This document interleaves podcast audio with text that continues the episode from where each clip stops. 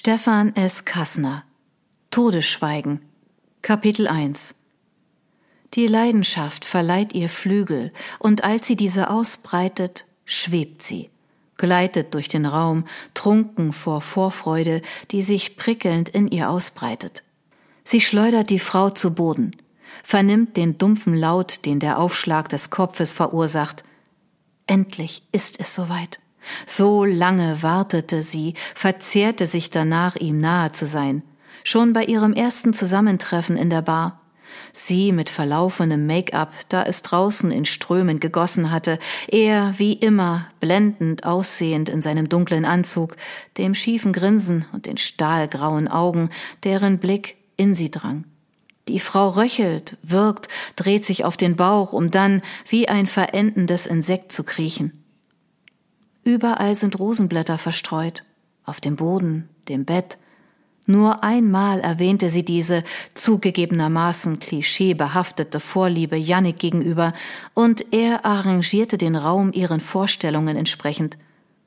In dem Zimmer mit den schwarzen Wänden und Möbeln wirkten sie wie Küsse, mit denen er den Raum auf ihr Zusammentreffen vorbereitet hatte. Sie ließ sich mit ihm auf das Bett fallen. Das Kriechen wird langsamer, verebbt schließlich vollends. Sie beugt sich zu der Frau hinunter, um sie auf den Rücken zu drehen. Er ist über ihr. Der Griff seiner Hände, fordernd und zur selben Zeit liebkosend, jede Berührung entflammt ihre Haut, schürt die Begierde. Sie setzt sich auf die Brust der Frau, kämpft den Ekel nieder, der sich ihrer zu bemächtigen droht. Insbesondere dieser Bereich ist ein Sinnbild der Weiblichkeit und erst dann erträglich, wenn kein Atem ihn mehr hebt und senkt. Den zuckenden Körper drückt sie zu Boden, betrachtet das Gesicht, in dem sich die Augen angstvoll weiten, legt dann die Hände um den Hals, spürt den Adamsapfel, der sich gegen die Handflächen drückt. Mit ausgebreiteten Armen empfängt sie seine Küsse, schmeckt seine Lippen, spürt die Wogen der Hitze, die sie durchfließen. Der Mund öffnet und schließt sich, ohne dass sich ein Schrei der Kehle entringt. Die weit aufgerissenen Augen zucken hin und her. Sie spürt, wie die auszulöschende sich unter ihr aufbäumt. Sie neigt sich vor und erhöht den Druck, bis etwas krachend nachgibt. Der Knorpel des brechenden Kehlkopfes. Ihr blondes Haar fließt von ihrem Schopf über die dunklen Laken, rahmt ihr Gesicht ein eine goldene Corona, während ihrem leicht geöffneten Mund lustvolles Stöhnen entweicht. Die Augen starren sie entsetzt an, dann bricht der Blick und sie weiß, dass es vollbracht ist. Die Existenz ist ausgelöscht und die Ausgelöschte bereit, hergerichtet zu werden, zu einem Bild, das eine Botschaft übermittelt. Sein Finger fährt sanft die Kontur ihrer Lippen entlang. Ich bin verrückt nach deinen Rosenlippen, sagt Jannik. Sie hieft den Körper auf das Bett, breitet Arme und Beine aus, dann das das Gesicht umfließende blonde Haar, nimmt das Skalpell in die Hand und schneidet. Ich bin verrückt nach deinen Rosenlippen, denkt sie. Sie ist ein Ästhet. Kapitel 2 der Schock fraß sich in ihre Eingeweide, ignorierte den Verstand, der ihr nüchtern mitteilte, dass sie seit 20 Jahren Mordtatorte untersuchte. Dieser hier ist anders, wollte sie ihm entgegenschreien, während das Grauen ihren Blick lenkte, um das totenschädelartige Grinsen zu fixieren. Der Täter hatte Rosenblätter auf dem Bett und dem Boden verstreut und Kerzen entzündet, die zum Teil immer noch brannten. Das Ganze wirkte wie eine Szenerie in einem kitschigen Liebesfilm. Oder war eine geplante Liebesnacht aus dem Ruder gelaufen? Hatten sich hier zwei Liebende getroffen und die Situation war im Streit eskaliert? Das erschien unwahrscheinlich, schon aufgrund eines weiteren, nicht unwesentlichen Details. Das Lächeln, das ihre Aufmerksamkeit unbarmherzig auf sich lenkte. Der Leiche fehlten die Lippen. Der Täter hatte sie, möglicherweise mit einem Skalpell, aus dem Gesicht geschnitten, was ihr den grausamen Ausdruck eines immerwährenden Lächelns verlieh. Welcher Liebende würde der Angebeteten so etwas antun? Selbst in der größten Wut kam ein Verbrechen wie jemanden im Affekt zu töten zwar vor, aber diese Vorgehensweise hatte Zeit und einen Plan erfordert. Vera wollte gerade zu Dr. Sputnik hinübergehen, um ihn nach seiner Einschätzung zu fragen, als ihr jemand auf die Schulter tippte. Entschuldigung, Kommissarin Winter? Winter schätzte den jungen Beamten auf Anfang 20. Unruhig sprang sein Blick zwischen ihr und der Leiche auf dem Bett in ihrem Rücken hin und her. Es wäre untertrieben gewesen zu sagen, der Mann sei angespannt. Was gibt es denn? Es kostete sie Mühe, nicht zu entnervt zu klingen. Dieser junge Kerl wirkte, als müsste er sich im nächsten Augenblick über die Kloschüssel beugen, um sein Frühstück in die Kanalisation zu übergeben, und tat ihr im nächsten Augenblick leid. Da möchte jemand mit Ihnen sprechen, sagt, es wäre wichtig. Vera sah an dem jungen Mann vorbei zum Wohnbereich der Suite, in dem ein Mann mittleren Alters mit Bauchansatz und dunklem Maßanzug stand, den zwei Beamte daran hinderten, in den Raum vorzudringen. Und mit wem haben wir es zu tun?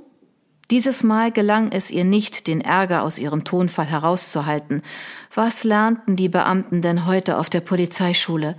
Also, er ist, der junge Beamte kratzte sich am Hinterkopf, während er seine Schuhe betrachtete.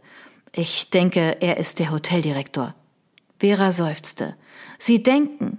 Wir werden uns nochmal darüber unterhalten, welche Fragen Sie einer Person stellen müssen, vor allem zu ihrer Identität und der beruflichen Position. Sie ließ den jungen Mann stehen und ging zu dem Herrn im dunklen Anzug, der mit den beiden Beamten vor sich diskutierte. Als er sie sah, richtete er das Wort an sie. Sind Sie die zuständige Kommissarin?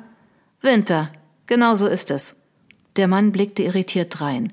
Winter ist mein Name, kein Hinweis auf die Jahreszeit.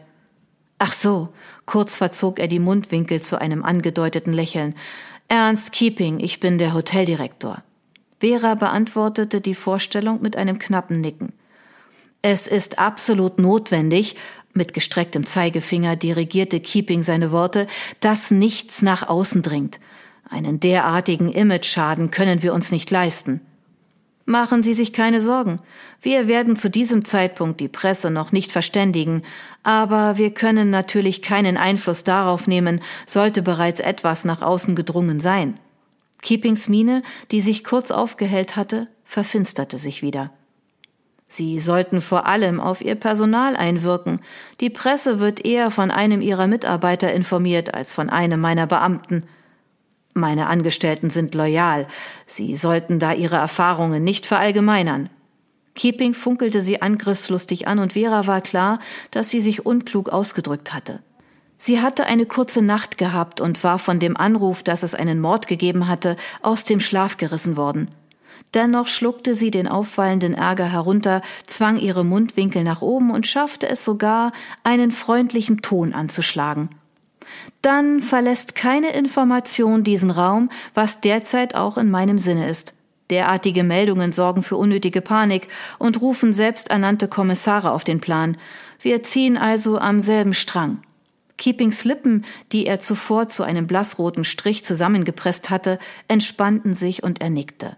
Sie könnten uns weiterhelfen, sagte Vera. Was kann ich für Sie tun? Ich muss wissen, auf welchen Namen dieses Zimmer gebucht wurde und möchte außerdem mit dem Angestellten sprechen, der die Buchung vorgenommen hat. Ebenso mit allen Personen, die gestern und heute im Hotel gearbeitet haben. Sie rang sich ein Lächeln ab.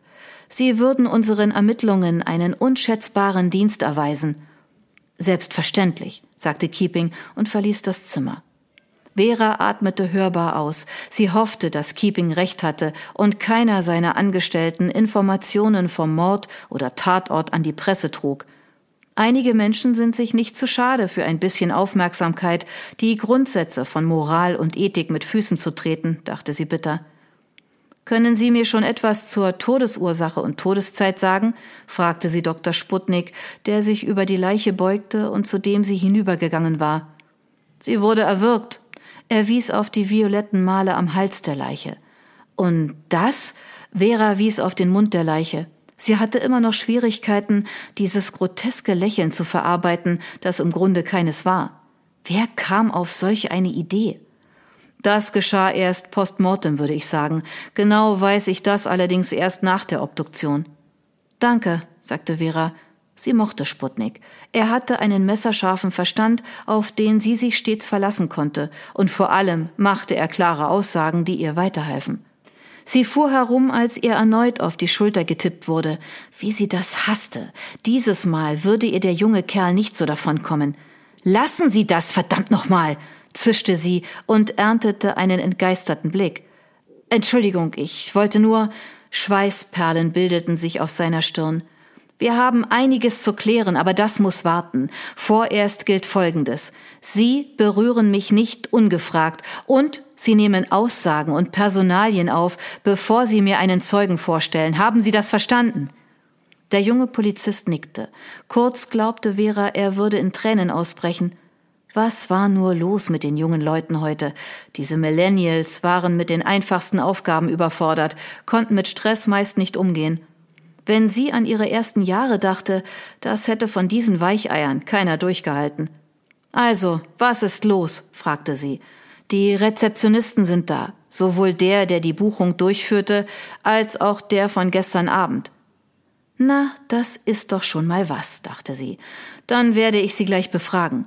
Sie strebte umgehend in Richtung Zimmertür. Soll ich Ihnen nicht sagen, was ich schon erfahren habe? rief ihr der junge Polizist hinterher. Vera blieb kurz in der Tür stehen und sah sich um. Machen Sie sich keine Umstände, ich komme zurecht. Damit verließ sie die Suite.